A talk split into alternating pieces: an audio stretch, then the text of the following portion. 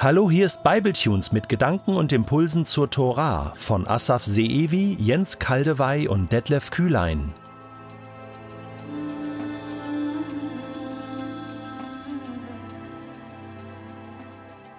Die Tora ist ein Buch der Freundschaft zwischen Gott und Mensch. Sie ist nicht nur der erste wichtige Teil der Bibel, sondern auch Tagebuch der Geschichte Gottes mit der gesamten Menschheit. Jetzt wunderst du dich vielleicht, ein Buch der Freundschaft? Ja, sie ist nicht nur voller Gesetze und Weisungen und Ordnung und äh, Opferrituale, sondern vor allem ein Buch der Geschichte. Und deswegen lohnt es sich, alle fünf Bücher zu lesen. Ich kann dich nur beglückwünschen, wenn du die Tora aufschlägst und beginnst mit dem ersten Vers. Am Anfang schuf Gott Himmel und Erde. Und da geht es los. Und schon auf den ersten Seiten im Garten Eden erlebst du Freundschaft Gottes mit den Menschen.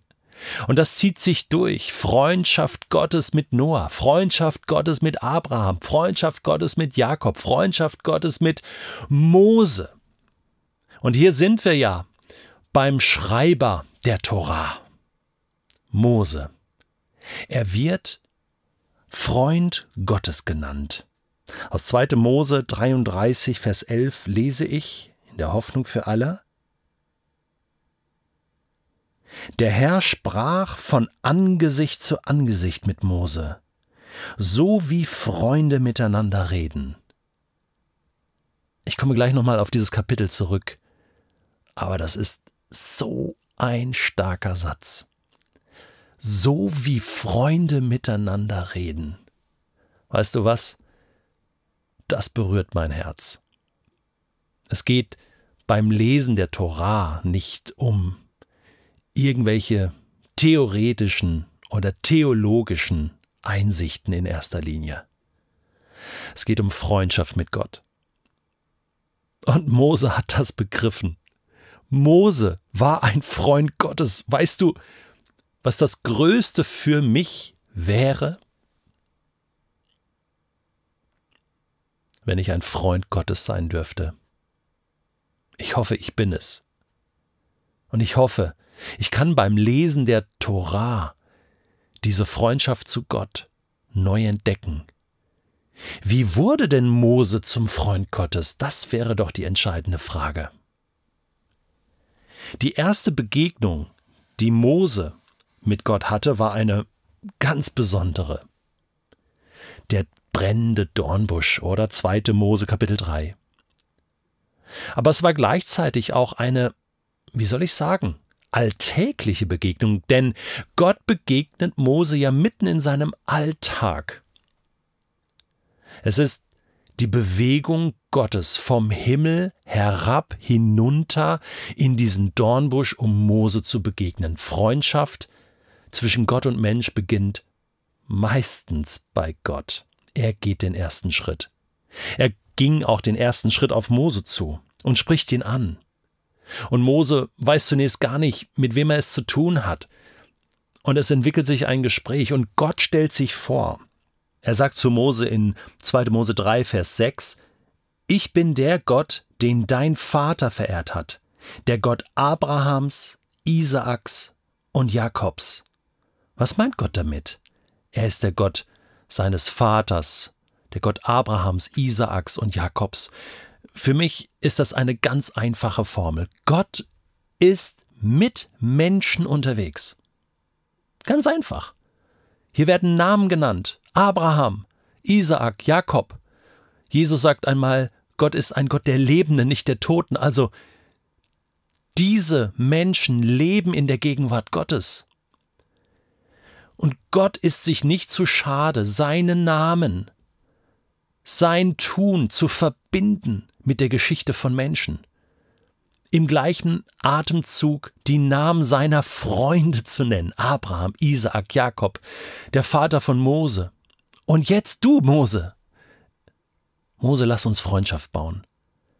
Mose, ich will dein Freund sein, sei du auch mein Freund. Sie redeten miteinander wie Freunde. Da ist eine Beziehung entstanden. Wir reden oft darüber, ja, du musst eine Beziehung zu Gott haben. Dieser Terminus kommt so, diese Formulierung kommt so in der Bibel nicht vor, eine Beziehung zu Gott haben. Aber Freundschaft, dieser Begriff kommt vor. Und zwar da, wo wir es am wenigsten vermuten. Wir denken so Neues Testament, Jesus und seine Freunde, die Jünger, Johannes, Petrus, ja, ja, ja, richtig. Aber wusstest du auch, dass es diese Freundschaftsgeschichten schon im Alten Testament gibt und es lohnt sich so, diese zu lesen. Ich bin so begeistert. Was ist denn das Geheimnis der Freundschaft zwischen Mose und Gott? 2. Mose 33 lesen wir ab Vers 7. Wenn die Israeliten irgendwo ihr Lager aufschlugen, stellte Mose jedes Mal außerhalb des Lagers ein Zelt auf. Er nannte dieses Zelt Zelt der Begegnung. Jeder Israelit, der den Herrn befragen wollte, musste dorthin gehen.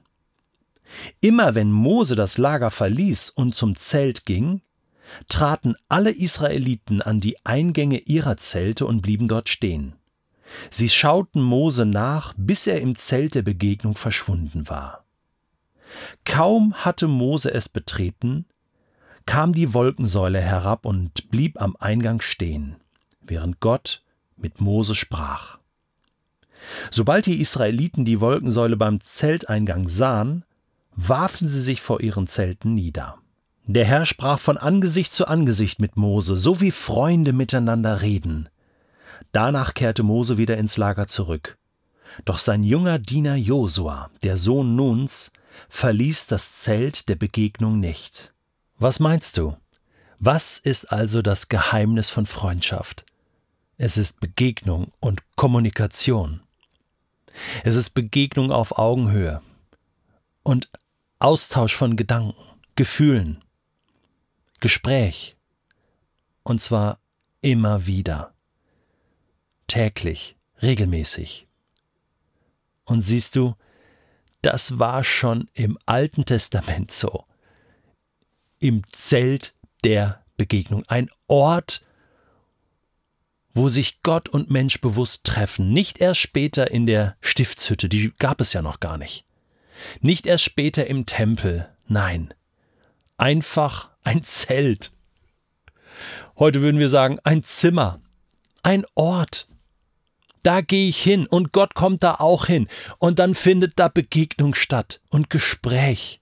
Mal kurz, mal lang, mal schwierig, mal leicht. Ein Ort der Begegnung als Basis für jede Freundschaft. Das ist zwischen Menschen so, das ist zwischen Ehepaaren und Partnern so, und das ist auch zwischen Gott und Mensch so. Mose hat das gewusst.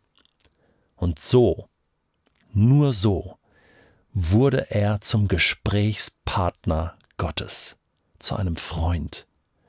Und Josua, der Nachfolger von Mose, der hat sich das abgeguckt. Und der hat's genauso gemacht. Er blieb im Zelt der Begegnung. Ich wünsche dir von Herzen, dass du in dieser Staffel zur Torah einen Ort der Begegnung mit Gott findest und dass du zu einem Freund und einer Freundin Gottes werden darfst.